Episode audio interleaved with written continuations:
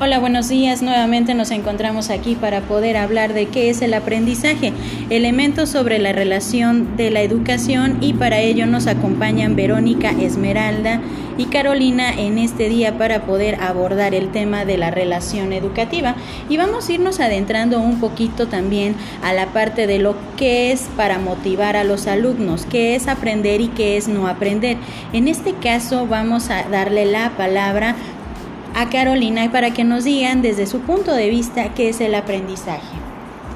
Eh, buenos días, este, el aprendizaje desde mi punto de vista son habilidades que se van este, creando desde el nacimiento de las personas con lo que escuchan, con lo que ven, con lo que sienten y ahí pueden desarrollar este, pues, el aprendizaje de, de cada concepto. Muy bien, muchísimas gracias. ¿Qué dices tú, Esmeralda? ¿Qué nos dices sobre lo que es el aprendizaje?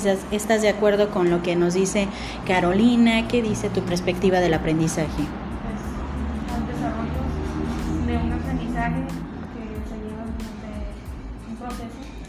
Mediante un proceso, muy bien, muchas gracias. ¿Qué nos dices tú, Verónica, sobre la parte del aprendizaje?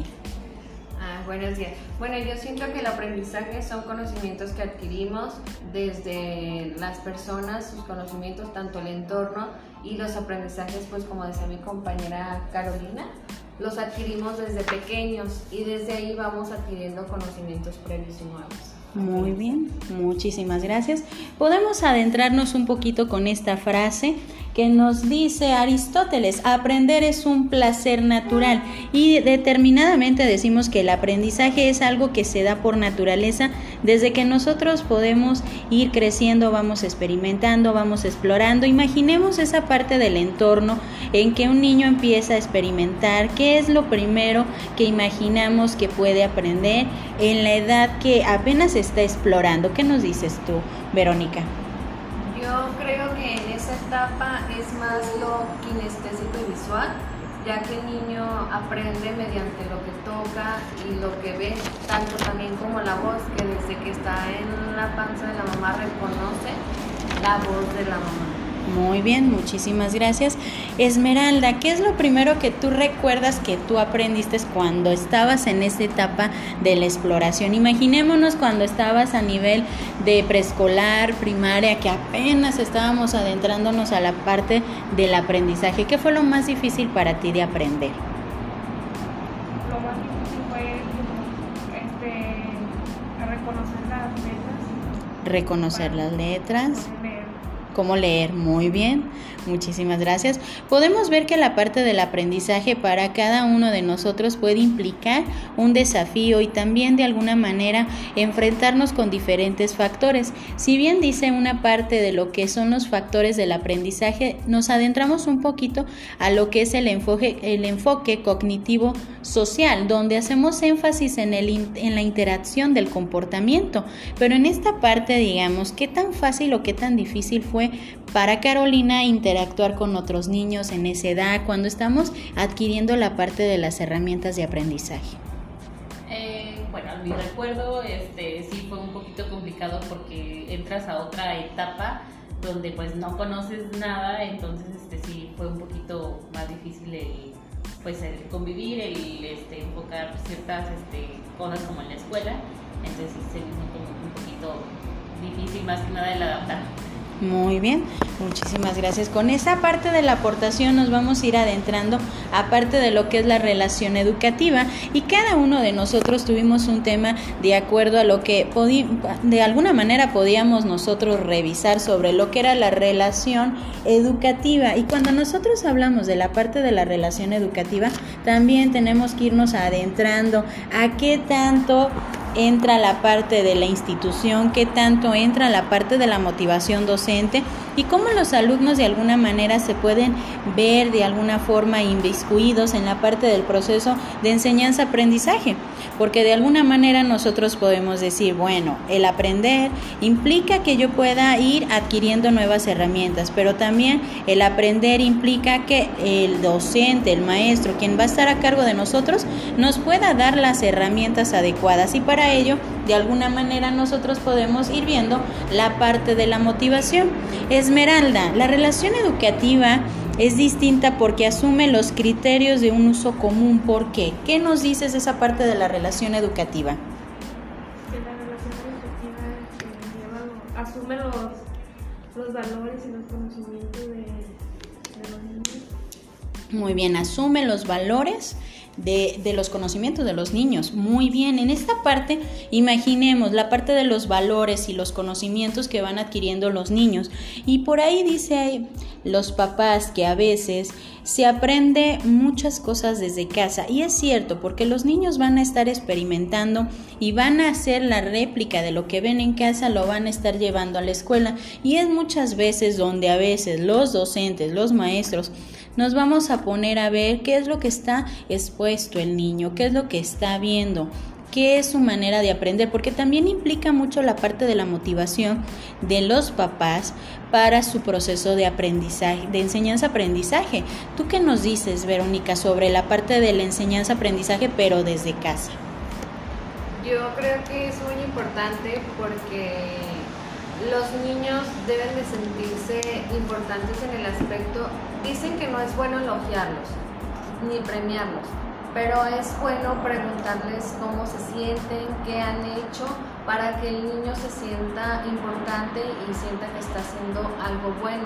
Y eso también depende mucho de los papás que tengamos eh, ese sentido positivo para que el niño esté alegre y no sea como negativo de decir que no puede, yo no sé hacerlo, sino lo contrario, decirle que sí puede y que lo intente hasta que lo pueda lograr. Muy bien, y en este caso podemos decir que es parte de la motivación intrínseca que vamos a ver desde la perspectiva de los papás. Obviamente el estar al cuidado, estar a la escucha, estar constantemente preocupados por la parte de cómo se va desenvolviendo ahora sí que la parte del aprendizaje, pero también implica mucho la parte también de la motivación del docente, del maestro. ¿Qué nos dices, Carolina, en esta parte de lo que es la motivación desde la perspectiva del maestro? yo opino que la motivación desde el punto de vista del docente, pues sí, este, tener como que palabras asertivas para, este, o sea, si un alumno no puede, este, aprender cierta, este, actividad, este, no sé, darle un poquito más de tiempo para que ellos, este, pues más que nada se sientan libres de poder realizar alguna actividad sin una presión y que si está mal no lo van a pues regañar se podría decir y al contrario, o sea, motivarlo a que lo intente y lo siga intentando para hasta que le salga, pero siempre con unas palabras asertivas. Muy bien, muchísimas gracias. En esta parte podemos nosotros decir que la parte de la motivación, tanto intrínseca como extrínseca, es decir, la parte de la motivación que el mismo alumno puede tener por parte de sus cuidadores, padres, quien está a cargo, así como de los maestros, también implica un gran impacto en la parte de la relación educativa. El niño va a aprender también con la motivación y con lo que le pueden estar aportando las personas que están a su alrededor, pero también hay que ver esta parte que nos menciona la comunicación es un proceso simbólico y físico cuya finalidad es elicitar el significado que apunta en el comunicador. ¿Qué pasa con la parte de la comunicación, Carolina?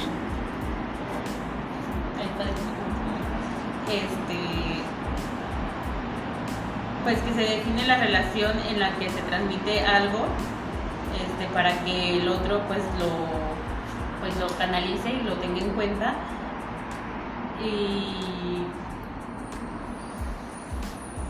pues sí, el cómo, el, el cómo este, el docente puede transmitir este, ese aprendizaje ante el alumno. Muy bien.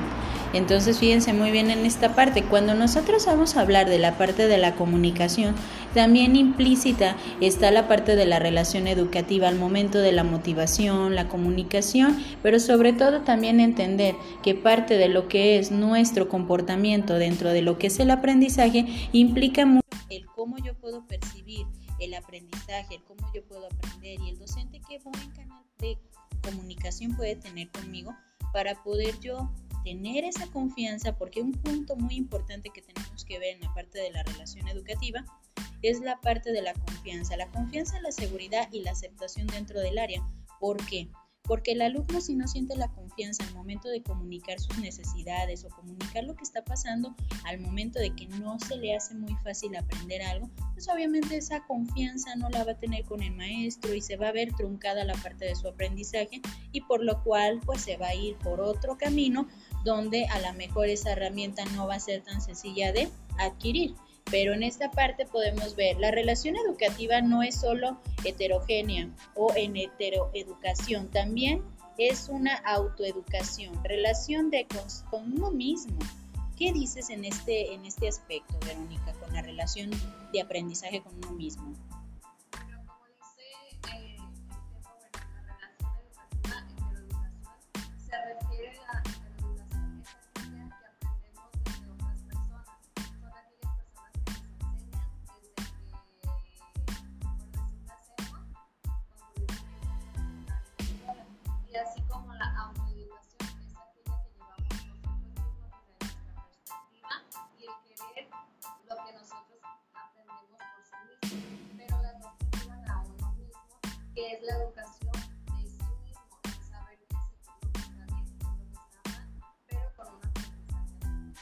Muy bien. Fíjense bien en esta parte. Cuando nosotros estamos hablando de la parte de lo que nos pueden estar enseñando las demás personas, no necesariamente vamos a estar aprendiendo todo el tiempo del maestro o del docente, también estamos aprendiendo de todo nuestro ambiente, de todos los factores y para eso volvemos a los enfoques del aprendizaje, donde nos dice el cognitivo social que hacemos un énfasis en la parte de la interacción del comportamiento, el ambiente, la persona, los factores que determinan el aprendizaje. Ahora lanzo esta pregunta al aire.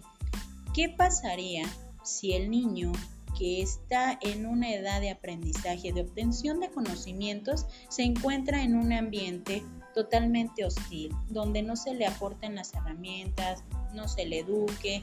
¿Qué es lo que pasaría con este niño? ¿Qué dirían ustedes?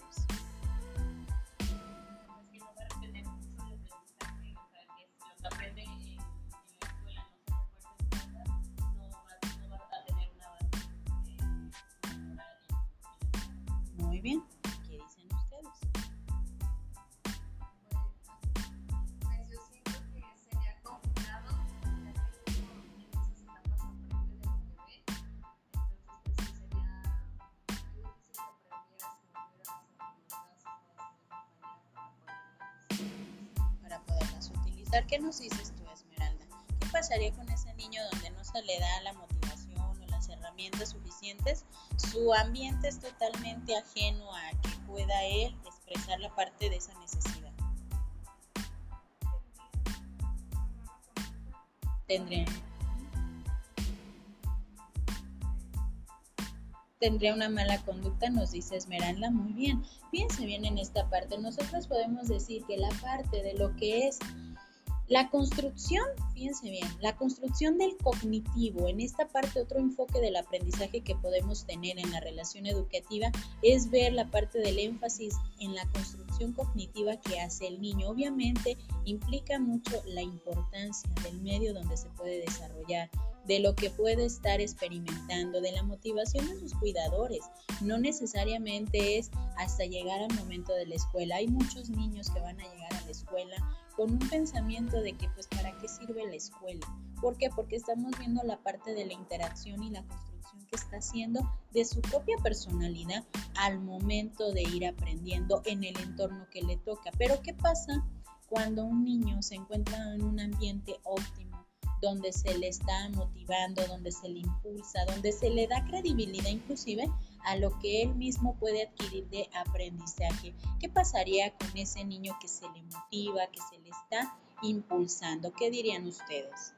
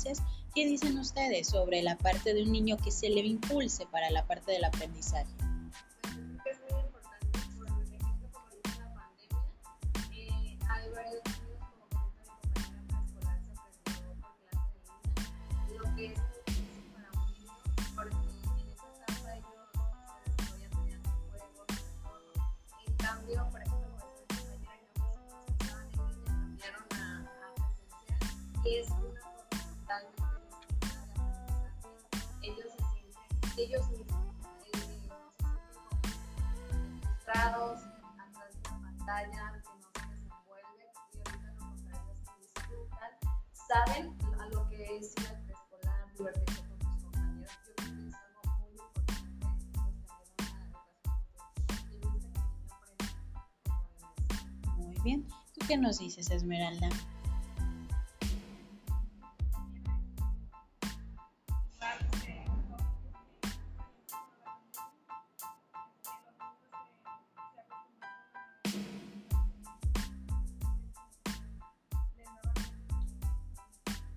De ir de manera presencial. Muy bien.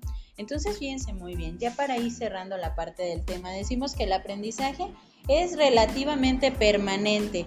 Un cambio al comportamiento que ocurre a través de la experiencia. Obviamente, entonces, para ir cerrando la parte de lo que es la relación educativa y lo que es el aprendizaje, nos vamos a centrar que todo el aprendizaje que pueden adquirir los niños es por base de la experiencia, pero elementos importantes es la motivación, es la escucha, es la relación que va a tener tanto sus cuidadores, sus padres y el maestro para que pueda él aprender de manera óptima, poder obtener todas esas herramientas que de alguna manera le van a servir para irse abriendo paso en la vida. Entonces, el día de hoy vamos a cerrar ya nuestro tema el día de hoy vamos a pedirles con una frase referente a la parte de lo que es el aprendizaje para ir cerrando nuestro panel de discusión sobre lo que es el aprendizaje y la relación educativa. Entonces, en una sola frase, Carolina, para ti, ¿qué sería el aprendizaje?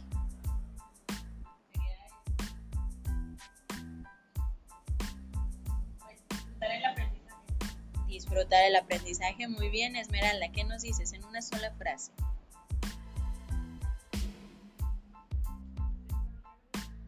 desarrollar habilidades. Muy bien, Verónica, ¿qué nos dice sobre la parte de qué es el aprendizaje?